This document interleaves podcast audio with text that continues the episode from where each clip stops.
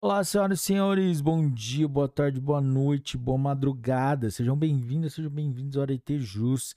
Está começando mais um episódio, um, mais uma lei. E hoje nós vamos tratar dos crimes em espécie da Lei 11.101, que trata sobre a recuperação judicial, a extrajudicial e a falência do empresário e da sociedade empresária. Galera, mas antes de começarmos, não se esqueça daquele nosso ritual de se inscrever no canal, deixar o seu like compartilhar com seus melhores amigos e ativar o sininho. Vamos lá? Capítulo 7 Disposições Penais, Seção 1 dos Crimes em Espécie, Fraude a Credores. Artigo 168. Praticar, antes ou depois da sentença que decretar a falência, conceder a recuperação judicial ou homologar a recuperação extrajudicial, ato fraudulento de que resulte ou possa resultar prejuízo aos credores, com o fim de obter ou assegurar vantagem indevida para si ou para outra. Pena: reclusão de 3 a 6 anos e multa. Aumento da pena. Parágrafo 1. A pena aumenta-se de um sexto a um terço. Seu agente, Inciso 1. Elabora escrituração contábil ou balanço com dados inexatos. Inciso 2. Omite, na escrituração contábil ou no balanço, lançamento que deles deveria constar ou altere escrituração ou balanço verdadeiros. Item 3. Destrói, apaga ou corrompe dados contábeis ou negociais armazenados em computador ou sistema informatizado. Inciso 4.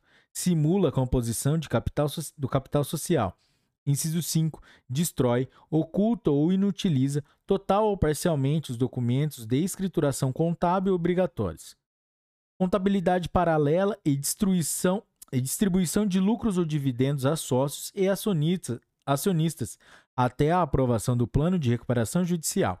Parágrafo 2 a pena é aumentada de um terço até a metade se o devedor manteve ou movimentou recursos ou valores paralelamente à contabilidade exigida pela legislação, inclusive na hipótese de violação do disposto no artigo 6A desta lei. Concurso de pessoas. Parágrafo 3. Nas mesmas penas incidem os contadores, técnicos contábeis, auditores e outros profissionais que, de qualquer modo, concorrerem para as condutas criminosas descritas neste artigo na medida de sua culpabilidade, redução ou substituição da pena. Parágrafo 4. Tratando-se de falência de microempresa ou de empresa de pequeno porte, e não se constatando prática habitual de condutas fraudulentas por parte do falido, poderá o juiz reduzir a pena de reclusão de um terço a dois terços, ou substituí-la pelas penas restritivas de direitos, pela pelas de perda de bens e valores ou pelas de prestação de serviço à comunidade ou entidades públicas. Violação de sigilo empresarial. Artigo 169. Violar, explorar ou divulgar, sem justa causa, sigilo empresarial ou dados confidenciais sobre operações ou serviços, contribuindo para a condução do devedor a estado de inviabilidade econômica ou financeira, Pena: reclusão de 2 a 4 anos e multa. Divulgação de informações falsas. Artigo 170. Divulgar ou propalar por qualquer meio informação falsa sobre devedor em recuperação judicial, com o fim de levá-lo à falência ou de obter vantagem. Pena: reclusão de 2 a 4 anos e multa. Indução a erro. Artigo 171 sonegar ou omitir informações ou prestar informações falsas no processo de falência, de recuperação judicial ou de recuperação extrajudicial, com o fim de induzir a erro o juiz, o Ministério Público, os credores, a Assembleia Geral de Credores, o comitê ou o administrador judicial. Pena: reclusão de 2 a 4 anos e multa. Favorecimento de credores.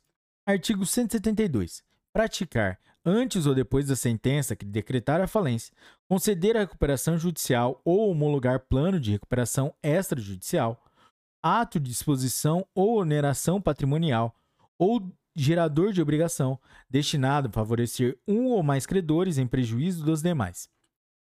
Pena: reclusão de 2 a 5 anos e multa. Parágrafo único. Nas mesmas penas incorre o credor que, em conluio, possa beneficiar-se de ato previsto no caput deste artigo desvio, ocultação ou apropriação de bens. Artigo 173. apropriar-se, desviar ou ocultar bens pertencentes ao devedor sob recuperação judicial ou a massa falida, inclusive por meio da aquisição por interposta pessoa. Pena: reclusão de 2 a 4 anos e multa. Aquisição, recebimento ou uso ilegal de bens. Artigo 174. Adquirir, receber, usar ilicitamente bem que sabe pertencer à massa falida ou influir para que terceiro, de boa fé, ou adquira, receba ou use. Pena: reclusão de 2 a 4 anos e multa. Habilitação ilegal de crédito. Artigo 175. Apresentar, em falência, recuperação judicial ou recuperação extrajudicial, relação de créditos, habilitação de créditos ou reclamação falsas, ou juntar a elas título falso ou simulado. Pena: reclusão de 2 a 4 anos e multa. Exercício ilegal de atividade. Artigo 176. Exercer atividade para a qual foi inabilitado ou incapacitado por decisão judicial nos termos desta lei. Pena: reclusão de 1 a 4 anos e multa. Violação de impedimento Artigo 177.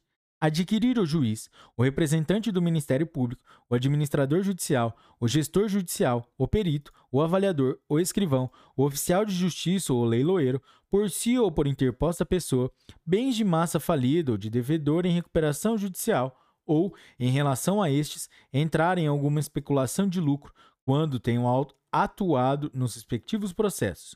Pena: reclusão de 2 a 4 anos e multa.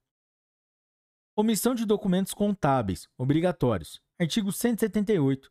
Deixar de elaborar, escriturar ou autenticar, antes ou depois da sentença que decretar a falência, conceder a recuperação judicial ou homologar, o plano de recuperação extrajudicial, os documentos de escrituração contábil obrigatórios. Pena: detenção de 1 um a 2 anos e multa, se o fato não constitui crime mais grave. Galera, é isso aí. Se você chegou até aqui, meus parabéns. Meta cumprida. E se você chegou aqui também e curtiu esse episódio, deixe seu like, se inscreva no canal, ative o sininho para receber as novas notificações e compartilhe com seus amigos, que isso vai ajudar muito a gente. E o algoritmo das plataformas entenderão que o nosso, nosso conteúdo é de grande relevância. Galera, é isso aí. Até a próxima. Um forte abraço. Tchau.